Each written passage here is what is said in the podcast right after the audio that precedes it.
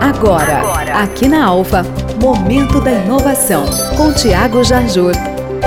Na segunda semana de janeiro aconteceu a CES 2020, a feira de tecnologia mais importante do mundo. A CES nasceu em 1967 e ao longo de sua história registrou lançamentos marcantes como o videocassete, o CD player e as TVs HD.